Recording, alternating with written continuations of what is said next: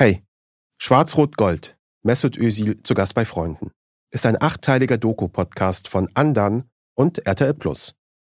Das hier ist die allererste Episode. Neue Folgen gibt es jeden Donnerstag überall, wo es Podcasts gibt. Und wenn ihr nicht so lange warten wollt, auf RTL Plus hört ihr schon jetzt die nächste Folge. Und jetzt geht's los.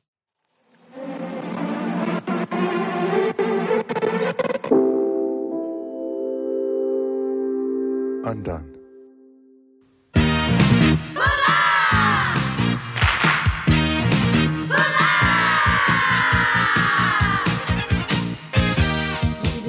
Ich habe mich noch nie sonderlich für Fußball interessiert. Jetzt mache ich einen Fußball-Podcast.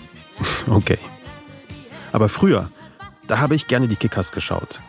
So eine japanische Anime-Serie um eine erfolglose Mannschaft, die sich langsam nach oben kämpft, als sie den, Achtung, Teamgeist für sich entdeckt. Ich erinnere mich noch an den Titelsong.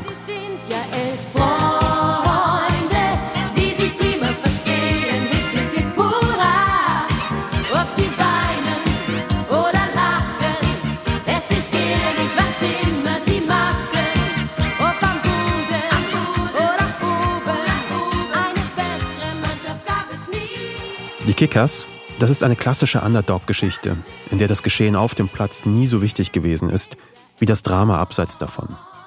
Irgendwie, wenn ich so dran zurückdenke, berührt es mich, dass ich als Kind für diese seltsame, für diese weirde Mannschaft mitgefiebert habe.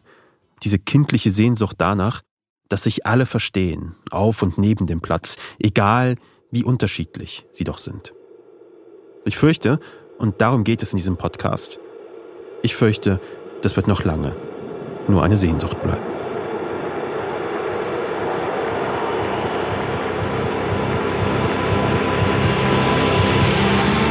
Guten Abend, meine Damen und Herren. Guten Abend, Deutschland. Und herzlich willkommen zum Bambi 2010.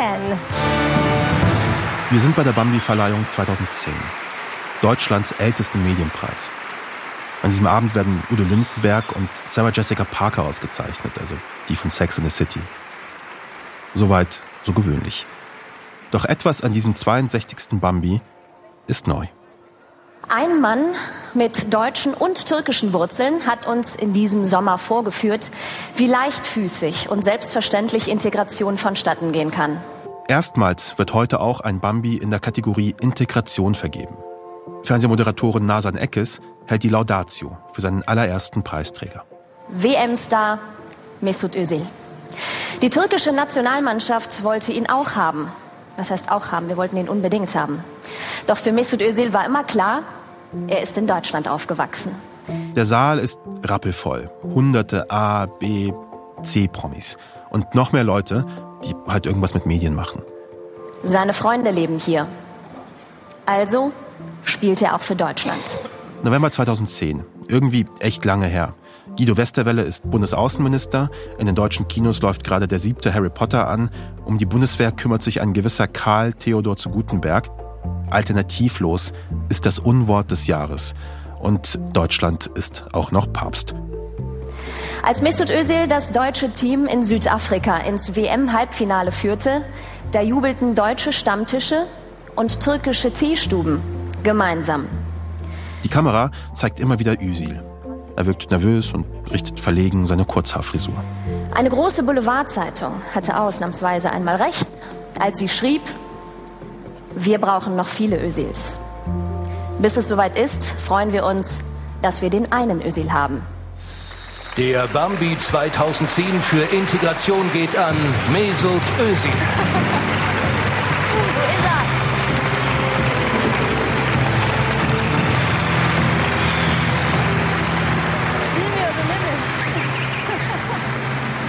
Fünf Millionen Menschen sehen an diesem Novemberabend 2010 die Live-Übertragung des Bambis. Özil steigt auf die Bühne. Nasan Eckes umarmt ihn. Mittlerweile steht der komplette Saal. Und dann spricht er. Zunächst bedanke ich mich für die besondere Ehrung. Ich bin sehr glücklich. Integration bedeutet, Teil eines Ganzen zu werden, in das man sich äh, einbringt, ohne seine Identität zu verlieren. Die Kamera zeigt kurz Özils damaligen Berater, er flüstert den Text mit. Integration bedeutet gegenseitige Achtung und vor allem Respekt. Durch Integration entsteht etwas Neues, eine bunte Republik Deutschland. Dankeschön. Teşekkürler. Gracias und thank you. Dankeschön.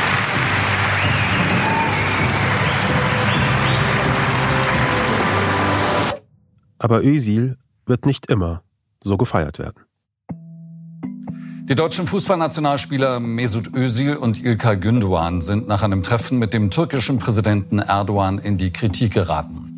Die türkischstämmigen Sportler hatten sich in London mit Erdogan fotografieren lassen und ihm jeweils ein Vereinstrikot von sich überreicht. Man muss einmal ganz hart heute Morgen feststellen, Mesut Özil gehört nicht zu Deutschland. Sie haben sich hergegeben für eine billige Propagandashow, für einen Despoten, für einen autoritären Herrscher. Özil verweigert sich ja schon seit Jahren der deutschen Nationalhymne und äh, er ist ja eben auch äh, ein Produkt, muss man ganz klar sagen, einer gescheiterten Integration, wie wir das ja auch jetzt sehen. Acht Jahre nach dem Bambi für Integration tritt Özil aus der deutschen Fußballnationalmannschaft zurück. Und es ist nicht nur irgendein Rücktritt. Özil holt zum Rundumschlag aus. Gegen die Führung im Deutschen Fußballbund, gegen Medien, die seit Monaten Schlagzeilen mit seinem Namen machen, gegen Sponsoren, die ihn plötzlich aus ihren Werbespots schneiden lassen. Ein deutscher Superstar prangert Heuchelei, Doppelmoral und Rassismus an. Ein Affront. Sowas gab's noch nie. Özil ist zum Zeitpunkt seines Rücktritts ein globaler Megastar. Vermutlich sogar der größte, den Deutschland je hatte. 2013 ist er der teuerste deutsche Transfer aller Zeiten. Er bereitet Tore lieber vor, als sie selbst zu schießen. Kaum einem anderen Spieler in Europa gelingen zwischen 2006 und 2023 mehr Vorlagen als ihm. Und auch in der Nationalmannschaft trumpft Özil groß auf, wird sogar Weltmeister. Ein kometenhafter Aufstieg für jemanden, der aus extrem bescheidenen Verhältnissen in Gelsenkirchen stammt. 2018 aber, also acht Jahre nach der Bambi-Verleihung, ändert sich schlagartig alles. Die Botschaft seines Rücktritts lautet kein Zurück. Und nicht nur zwischen den Zeilen lässt sich ganz deutlich ein Mittelfinger erkennen. Sein Statement ist auf Englisch verfasst. Nur auf Englisch. Die ganze Welt soll mitlesen. Und sie liest mit. Äh, das ist in Ordnung so, weil der soll halt in die Türkei gehen. Ne? Wenn er schon meint, dass er äh, Türke ist, dann Wer soll er auch so in einem der Rassismus Türkei ausgesetzt wird, ähm, sollte auch dagegen Maßnahmen ergreifen. Ne? Also der hat sich dann. Auch gar nicht finde ich bewusst ist, okay, was das alles mit sich bringt, wenn man so als Sündenbock behandelt wird. Das hat er auch in seinem nicht, dass er Statement sich gesagt, dass nicht der Deutschland die bekennt. Wenn er schon in Deutschland, der ist in Deutschland geboren, so dass ich weiß, Ob genau. sie überhaupt noch in der Nationalmannschaft spielen können, kann ich nur unterstützen. Man sollte sie gleich. Er hat auf jeden Fall zum Sündenbock gemacht. Okay, wo ist das Problem? Wie konnte die Situation innerhalb so kurzer Zeit nur so heftig eskalieren? Um das zu verstehen, reisen wir ins Ruhrgebiet, an die türkische Schwarzmeerküste. Es geht nach London, nach Madrid, nach Istanbul. Wir sprechen mit jungen und alten Fans, treffen seinen Klassenlehrer. Und dann wurden alle möglichen Attribute benutzt, ne? der Türke, der mit der Körpersprache, der, der Deutsch-Türke. Wir treffen Mitspieler, Verwandte, Freunde, Mitschüler. Wer ein bisschen vom Fußball versteht, der hat schon gesehen, dass da irgendwas äh, Magisches ist, würde ich jetzt mal sagen. Wir treffen alte Bekannte aus der Fußball-Bundesliga, hören türkische Journalistinnen, lassen Trainer erzählen und Türkei-Expertinnen erklären. An diesem Symbol Mesut Özil gab es dann irgendwie einen Bruch und seitdem rennt er herum mit einem dauerhaft ausgestreckten Mittelfinger. Wir erzählen vom märchenhaften Aufstieg eines deutschen Fußballers, davon, wie er es bis an die Spitze des Sports schafft. Und wir erzählen, wie sein türkischer Hintergrund ihm zum Verhängnis wird. Und wie Deutschland im Sommer 2018 sein ehemaliges Integrationsmaskottchen einfach fallen lässt. Und ja, warum Mesut Özil 2023 in Istanbul plötzlich ein Tattoo auf seiner Brust offenbart, das einer rechtsextremen faschistischen Vereinigung. Ich bin Kaschrau Beros. Das ist Schwarz-Rot-Gold. Mesut Özil zu Gast bei Freunden. Episode 1. Der will doch nur spielen.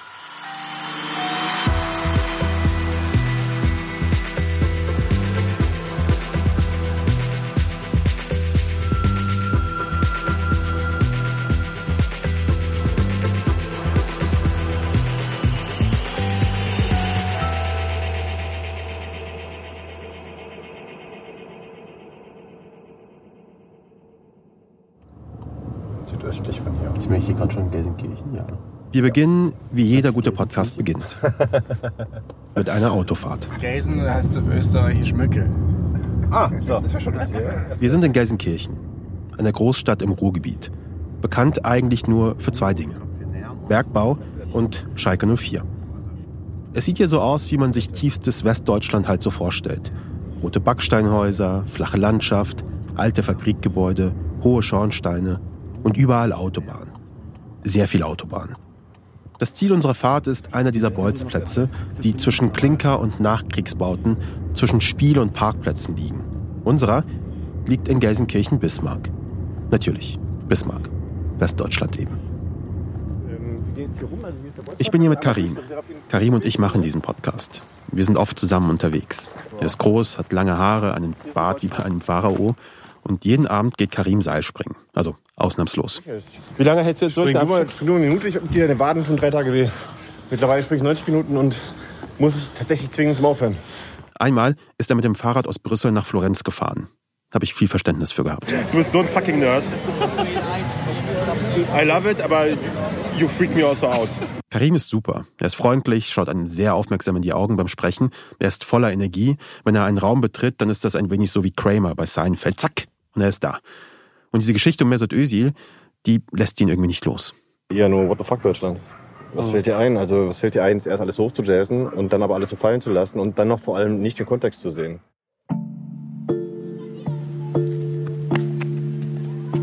Jedenfalls sind wir dann da, bei diesem Bolzplatz, der kein gewöhnlicher Bolzplatz ist.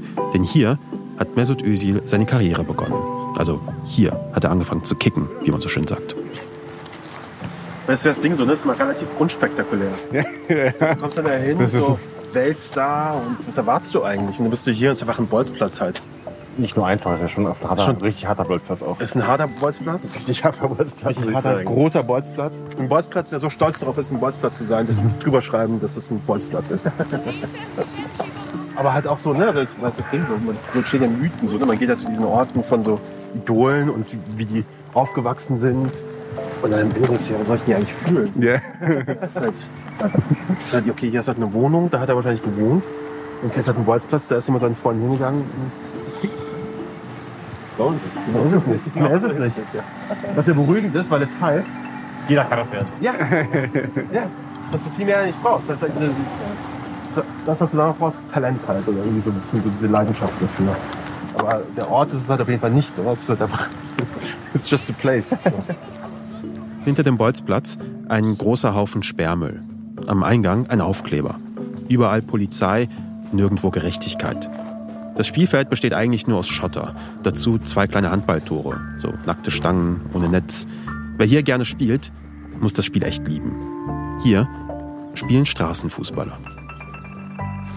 Auf dem Boden gibt es keine Linien. Das Spielfeld wird einfach von den meterhohen Zäunen begrenzt, wie in einem Käfig. Und so wird der Bolzplatz auch genannt. Der Affenkäfig. Hinter dem Bolzplatz treffen wir eine Gruppe Jugendlicher, die auf dem Spielplatz rumhängt. Sie sitzen auf den Schaukeln und kommen gerade aus der Schule. Karim kommt mit dem 16-jährigen Omar ins Gespräch. Ihr kennt auch Leute, also, die ja mit, mit Messo früher zusammengespielt haben Ja. oder so, ja? Äh, meint ihr, wir könnten irgendwie mit denen mal sprechen? Äh, ich kann Ihnen eine Adresse geben, da ist einer, der. Aber ich weiß nicht, ob der heute da ist. Er ist aber so um 15 Uhr Privatadresse oder was ist das für Adresse? oder 14 Uhr. Was für Adresse ist das? Das ist ein Dönerland. Da arbeitet der Mann, der mit Ihnen in der Parallelklasse war. Echt? Das ist sehr geil. Sag mal gerne, ja? Welche Adresse ist das? Äh, Halal Bros, Gelsenkirchen. Halal Bros, Gelsenkirchen. Wenig später treffen wir Taha bei den Halal Bros auch tatsächlich an. Er organisiert damals wöchentlich eine Fußballgruppe für Jugendliche in Gelsenkirchen. Und eines Tages steht auch der kleine Mesut Özil bei ihm in der Halle. Also ich war damals 18, 17, er war bestimmt 13, 12. Özil will bei den Großen mitspielen. Man hat gesehen, der Junge hat viel, sag ich mal, der kommt von der Straße. Das sieht man, das hat man auch damals schon gesehen. Ja, und das überträgt sich dann auch auf den Platz. Und das hat er auch so gemacht, der Junge. Und ich fand das sehr, sehr gut. Ich kam, wie gesagt, ich persönlich bin auch hier groß geworden. Auch auf den Bolzplätzen, Affenkäfigen, wie man die auch nennt, sag ich Ja, mal. da waren wir gerade. So, ja. Ähm, und das hat mir sehr, sehr gefallen an ihm. Wie gesagt, die Technik, diese Selbstbewusstheit, die der auf dem Platz also mitgebracht hat. Taha sagt, Auch damals wusste er, was in dem 13-jährigen Jungen steckt. In den ganz jungen Jahren, da habe ich den schon auch prophezeit, aus dem wird mal ein ganz, ganz großer. Für mich, ganz ehrlich, der größte, was er sagt, ich meine, der hat für Deutschland gespielt, sich entschieden für Deutschland zu spielen, aber er war ja am Ende Türke. So hat er sich auch gesehen, sage ich mal. Ist für mich der erfolgreichste Türke, ganz ehrlich. 1988 wird Mesut Özil hier geboren, im Stadtteil Bulmke-Hüllen, der für seine frühere Zeche und das Stahlwerk bekannt ist. Özil wächst hier mit seinen drei Geschwistern auf. Sie wohnen zusammen im Dachgeschoss. Die Wohnung nur wenige hundert Meter entfernt vom Bolzplatz, quasi ums Eck. Heute fällt ihr damaliges Wohnhaus nicht weiter auf. Es wurde vor ein paar Jahren verputzt, ist orange gestrichen und steht neben einem dunkelroten Klinkerbau. Classic Ruhrgebiet. Ja, das, ist ja irgendwie das, das Banale dran. Also keine Ahnung. Diese Heldenorte sind halt am Ende ganz normale Orte halt. Ne? Also das ist kann man machen. Das halt nur eine Kreuzung halt hier in Gelsenkirchen. Super normal. Üsils Eltern arbeiten ganztags. Seine Mutter putzt täglich in Doppelschichten an einer Schule. Sein Vater ist zuerst in einer Lederfabrik und später bei den Opelwerken. Die vier Geschwister sind sogenannte Schlüsselkinder, also Kinder, die immer einen Schlüssel haben, weil die Eltern auf der Arbeit sind, wenn sie nach Hause kommen. In seiner Biografie beschreibt Özil, dass früher die Fenster im Erdgeschoss immer eingeschlagen waren. Die Hausnummer sprühen sie noch selbst an die Wand und im Keller wimmelt es nur so vor Ratten.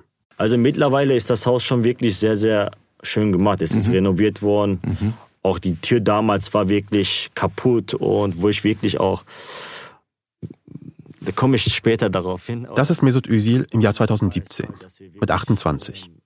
Er ist hier im Gespräch mit dem Sportjournalisten Frank Buschmann. Ein seltenes, ausführliches Interview. Özil steht nicht gerne im Rampenlicht, meidet Kameras und Mikrofone. Als sehr, sehr junger Spieler hast du auch dann Fahrdienst. Mhm. Ich bin extra fünf Minuten früher runtergegangen oder zehn Minuten. Damit keiner einfach. sieht. Genau, ich war gegenüber Aha. und das Haus war etwas schöner und, und habe einfach dort gewartet. Und dann ist es ja üblich, dass sie fragen, wo wohnst du? Bei den Özils zu Hause wird nur Türkisch gesprochen. Erst als er auf die Grundschule kommt, ist er wirklich gezwungen, Deutsch zu reden. Kita ist nicht drin, viel zu teuer für vier Kinder.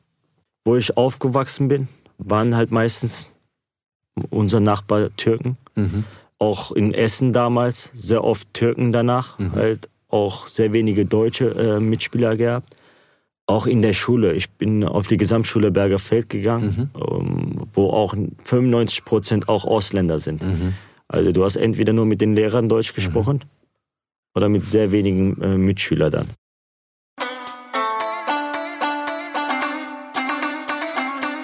Özils Geschichte, die von einem, der es geschafft hat, der es rausgeschafft hat, Sie findet sich auch in vielen Erzählungen aus der Region wieder. So wie zum Beispiel bei Echo Fresh, einem Hip-Hop-Künstler, der selbst Kind von GastarbeiterInnen ist. Wir laufen über den roten Teppich, die Quoten Türken, die mit Schuhen aber nicht mal in die Wohnung dürfen. Bei manchen gibt man zu, Leute, der Kampf, der zum Mundschuh spricht zum Beispiel besser Deutsch als Herr Lanz. Doch da gibt's auch welche, die da sprechen schwer viel, zum Beispiel der Gerät oder Mesut Özil. Oder beim Essener Schauspieler Weisel, der für seine Rolle von Abbas in dem Berliner Gangster-Drama 4 Blocks bekannt ist. Sag mir, bitte auf was stehst du? Aus dem Ghetto raus, so wie Özil Mesut.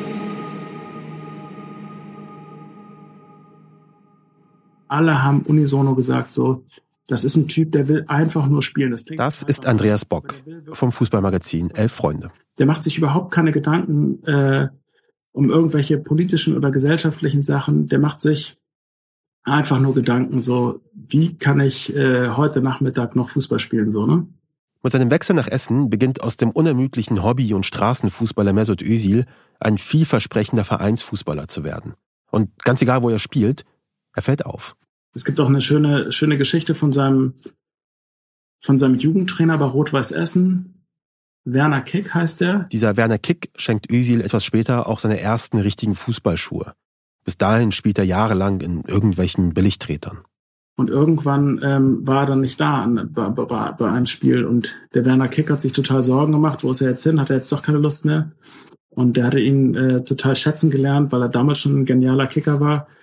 Und dann ist er beim nächsten Training dann doch wieder aufgetaucht und dann sagt Werner Kick irgendwie zu dem, hey Mesut, wo warst du denn? Und dann sagt Mesut zu ihm, ich hatte ein wichtiges Spiel mit meiner Käfigmannschaft irgendwie gegen einen anderen Käfig aus der Nachbarschaft. Es fällt Ösil also nicht leicht, Gelsenkirchen zu verlassen, den Affenkäfig hinter sich zu bringen, die ganzen Freunde. Damals war es ja so, ich kam ja aus Gelsenkirchen. Mhm. Und kam ja auch nie raus aus Gelsenkirchen. Also bei mir gab es ja auch keine Urlaube, weil wir nicht genug Geld hatten. Und also ich kannte wie nur Gelsenkirchen. Und dann kommst du Nachbarstadt Essen, wo du gedacht hast, okay, vielleicht bin ich irgendwo in Amerika unterwegs. So, die Entfernung war sehr, sehr groß für mich. Amerika ist es zwar nicht gewesen, aber immerhin Essen. Und Özil fällt auf. Er spielt Pässe, die in seinem Alter niemand spielt. Er schießt Tore aus Entfernungen, die sich in seinem Alter sonst niemand zutraut. Und er setzt Mitspieler in Szene, die sonst seltener den Ball bekommen. Bald ist Özil aus der Mannschaft von Rot-Weiß Essen nicht mehr wegzudenken. Doch für Özil ist klar, dass er möglichst bald für eine Jugendmannschaft der ganz großen Vereine spielen muss. Schalke oder Dortmund. Also nimmt er ein Probetrainingsteil. War Vorfeld Bochum, Aha. ich war bei Wattenscheid, habe wirklich versucht, bei den großen Clubs mhm. zu spielen. War mir immer zu 1000 Prozent sicher, die nehmen mich, weil mhm. ich habe wirklich, ich weiß nicht, ob ich das auch, alle, soll nicht arrogant klingen, ich habe wirklich alle zerstört. Doch die Probetrainings zeigen keinen Erfolg. Niemand nimmt ihn. Tut uns leid, wir konnten nur einen Spieler nehmen und das ist der Markus oder Jens oder Thomas mhm. oder keine Ahnung. Natürlich war es so, wenn du hintereinander sehr oft über die Jahre immer wieder Absagen bekommst, mhm. wo du sagst, ey, egal wie gut du bist, in der Kreisliga bist du willkommen, mhm. aber in den obersten Schicht eher nicht. Und wo ich gesagt habe zu meinem Vater, ja, weißt du was, bringt doch nichts, was soll ich machen? Ich, lieber kicke ich mit meinen Freunden draußen, hab mehr Spaß als noch Geld zu zahlen die Aussichten auf eine Profikarriere scheinen für den jungen Mesut Özil ein frühes Ende zu nehmen und er ist kurz davor, sich vom Bundesligatraum zu verabschieden. Bis er auf die Gesamtschule Bergerfeld kommt. Da ändert sich alles.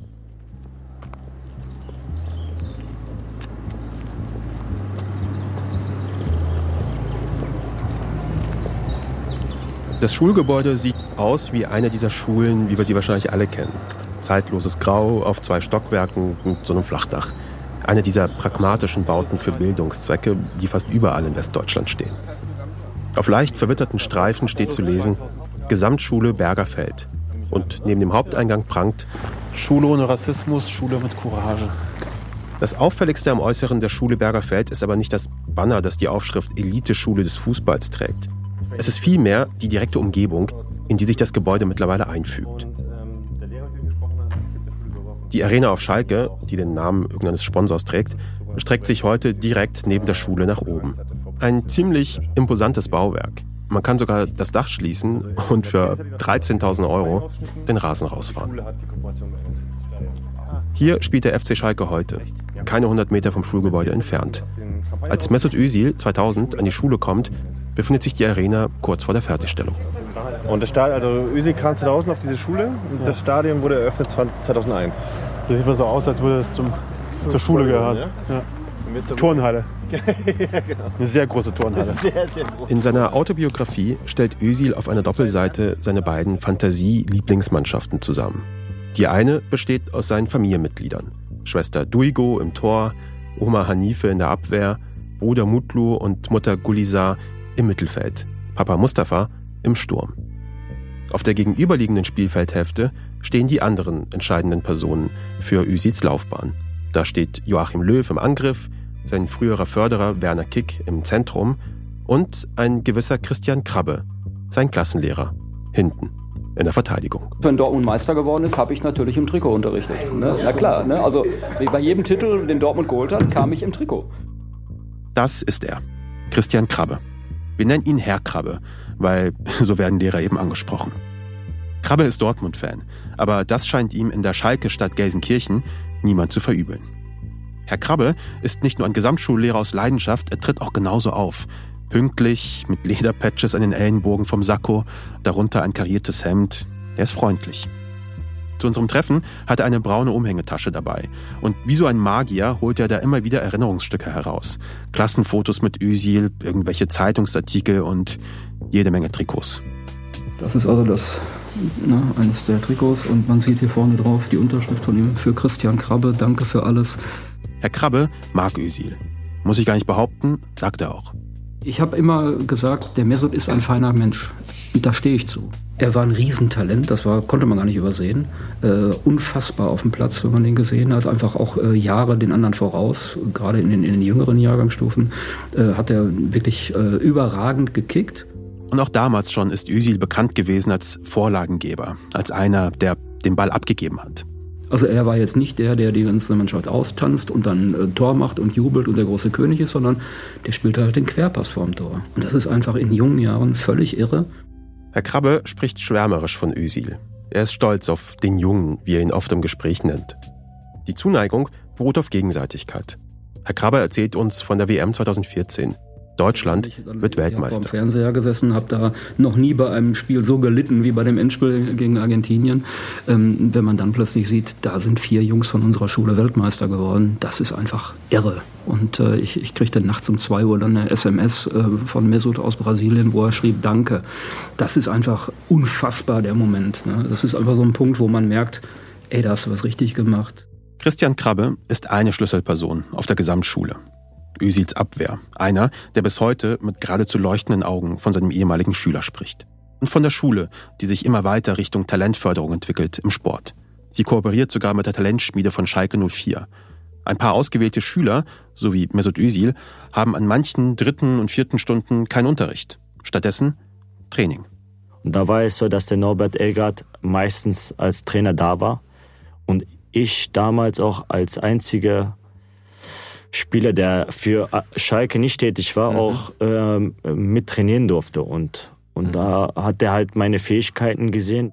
Norbert Elgert. In Özils Biografie kickt er ganz vorne mit. Im Sturm. Neben Jogi Löw. Dann ist er zu mir gekommen und hat gefragt, hm, dich habe ich noch nie hier gesehen auf Schalke. ja, ich glaube, du spielst woanders, kann das sein? Ich sage, ja, bei Rot-Weiß Essen. Wieso gehst du denn hier auf die Schule dann? Ich sag so, ja, weil ich hier geboren und aufgewachsen bin in Gelsenkirchen. Ich lebe noch hier. Mhm. Deswegen, ach so, wie kann es sein, dass du nicht für Schalke spielst? Ich sag so ehrlich gesagt, ich war sehr oft hier bei Probetraining. Damals läuft es bei Rot-Weiß Essen aber eigentlich extrem gut für den mittlerweile 15-jährigen Özil. Der Verein bietet ihm 2003 sogar seinen ersten Profivertrag an. Für 4000 Euro monatlich. Mit 15 Jahren.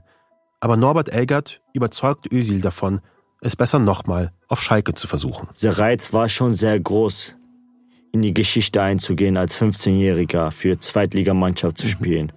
Und natürlich, das Geld hätte auch eine Rolle gespielt. Vor allem auf einmal 4000. Das war tatsächlich 4000 Euro im Monat. 4000 ne? Euro im Monat, mhm. genau. Für mich ist das eine Riesensumme gewesen, wo ich einfach gesagt hätte, ey Mama, chill mal jetzt zu Hause und hab ein bisschen eine schöne Zeit. Mustafa und Mesut Özil geben Norbert Elgert eine Chance und treffen ihn für ein Gespräch in einem Gelsenkirchener Restaurant. Unsere erste Frage war mit meinem Vater an Norbert Elgert, ist Schalke Ausländerfeind? Weil ich habe sehr oft ähm, dort Probetraining so und er hat gesagt, ja, nee, niemals. Warum denn? Weil wir sind oft hier hingekommen und es war halt immer so, dass sie immer wie gesagt, ein Thomas, ein Max immer bevorzugt haben als Mesut. Norbert Elgert überzeugte Üsi jetzt nach mehreren Gesprächen davon, dass bei ihm nur die sportliche Leistung den Ausschlag geben werde. Und damit gewinnt er am Ende das Vertrauen von beiden. Elgert rät ihnen, den Profivertrag bei Rot-Weiß Essen abzulehnen. Und so wechselt Özil im Sommer 2005 und nach seinem Realschulabschluss endlich doch in die Jugend von Schalke 04. Die Rechnung geht auf. Ein Jahr später wird er da sogar Profi und spielt in der Bundesliga. 2006, da steht auch die Abschlussklassenfahrt an. Nur jetzt, wo er Profi ist, darf er nicht zu lange im Bus sitzen. Wegen der Physis. Er sagt zu Herrn Krabbe, ja, ich würde gerne irgendwie der Klasse einen ausgeben, würde gerne was machen. Und äh, dann haben wir halt gemeinsam überlegt, was Sinn macht. Und haben gesagt, okay, du bezahlst die Klassenfahrt. Und das hat er gemacht. So, und wenn dann einer sagt, das ist ein reicher Schnösel, das ist ein politisch abgezockter äh, Despotenunterstützer, dann sage ich immer, okay, ist eure Meinung, ist deine Meinung. Ich kenne diesen Menschen anders.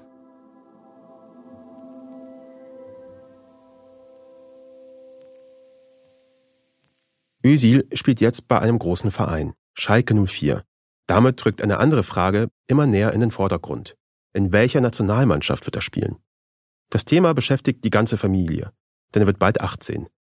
Aber solange Özil die türkische Staatsbürgerschaft besitzt, kann er die deutsche nicht beantragen. Es gab nur eine Lösung, ein Pass musste ich abgeben. Also du durftest keine oder durftest nicht beide Pässe dann besitzen. Meistens waren dann in solchen Fällen dann immer die Eltern mit äh, die Entscheidungsfaktoren. Das ist Erdal Keser.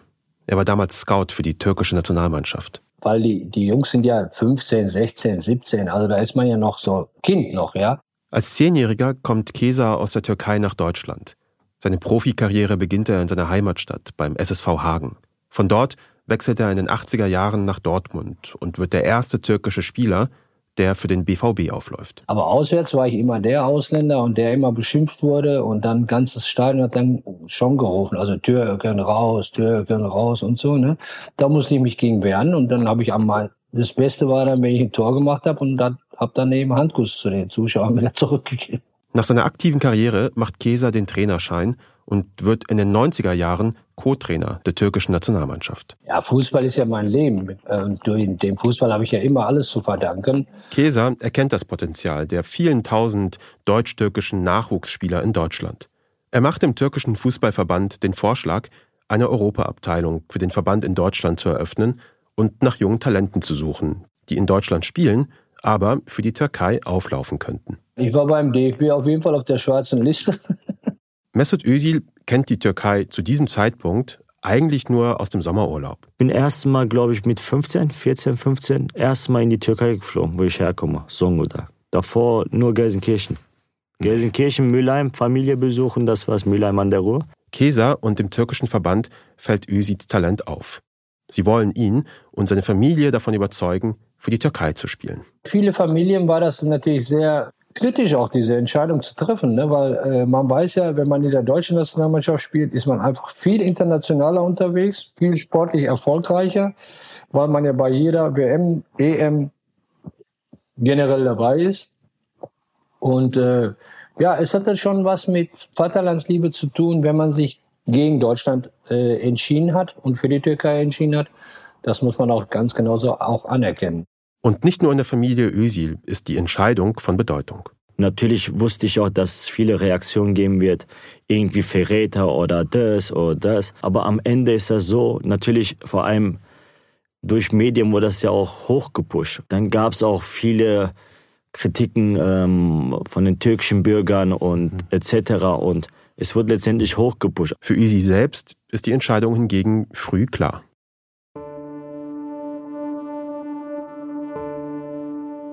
Eltern und er haben gesagt, wir spielen nur für Deutschland, lasst uns bitte in Ruhe. Und das musste dann auch, so wurde es aber auch ganz genau dann auch deklariert. Ne? Also lasst uns bitte in Ruhe, wir wollen für Deutschland spielen. Mesut Özil möchte für den deutschen Verband Fußball spielen.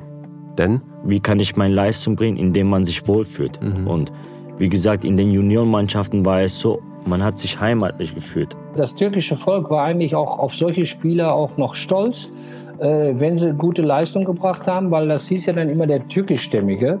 Äh, es war trotzdem noch einer von uns, aber spielt er eben für, für das andere Land. Ich sage das, ich hätte wieder so entschieden. In der Familie Özil ist die Entscheidung für den DFB gefallen.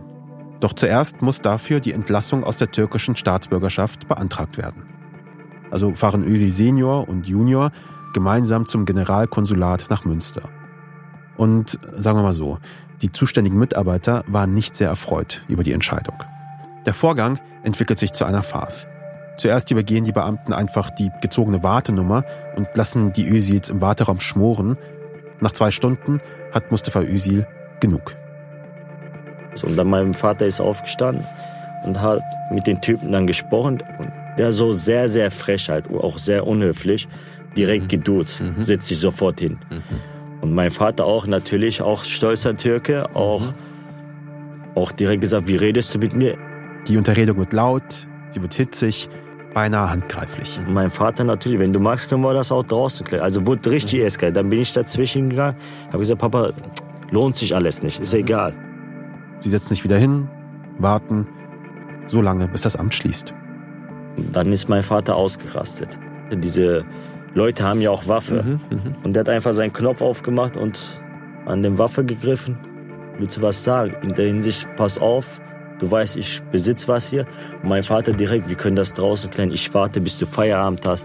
Also richtig Eskalation und Die wollten einfach mich warten lassen und zeigen, weißt du was, so leicht kannst du deinen türkischen Ausweis nicht abgeben. Im zweiten Anlauf, einige Tage später und mit anderen Beamten, klappt es dann aber schließlich und Mesut Özil kann seinen Antrag auf Entlassung aus der türkischen Staatsbürgerschaft stellen. Und da habe ich wieder gesagt, ey, weißt du was, krass. Und deswegen war die Entscheidung auch richtig. Mhm. So habe ich gedacht und mhm. denke noch immer noch bis heute. Und wie gesagt, ich bin glücklich und, und zum Glück bin ich auch diesen Weg gegangen. Nächstes Mal bei Schwarz-Rot-Gold. Mesut Özil, zu Gast bei Freunden. Männer, herzlich willkommen in Berlin. Die Kiste geht los. Das wird richtig spannend. Es ist hier heute Abend eine Vorführung der Italiener gewesen. Er musste eine Entscheidung treffen und äh, so gesehen, denke ich mal, sind wir froh. Ja, ich, wie gesagt, ich kann es nur vom Film, dass wenn du irgendwie mal die NBA-Stars oder so äh, siehst, wenn die zum Spiel fahren, dass da wirklich äh, rechts, links, vorne, hinten nur Fans waren. What a start to the 2006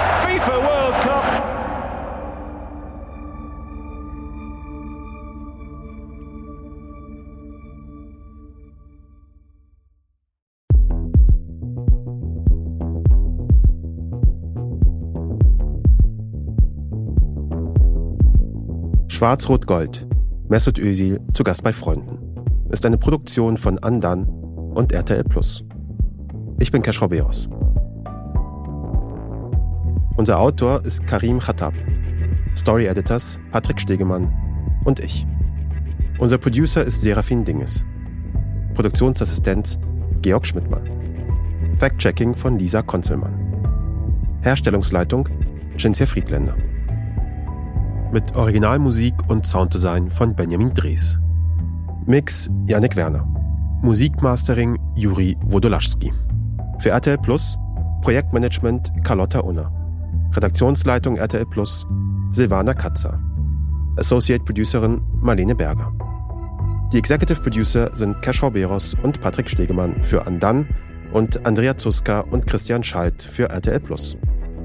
Auszüge aus dem Audiobuch Die Magie des Spiels mit freundlicher Genehmigung der Bastei Lübbe AG. Danke an Matthias Mund. Die Quellen für alle Zitate findet ihr in den Shownotes. Coverart von Ram Studio. Mit besonderem Dank an Amelia Omohire und Orbay Ünsoy. Falls euch diese Episode gefallen hat, freuen wir uns, wenn ihr uns weiterempfehlt. Danke fürs Zuhören.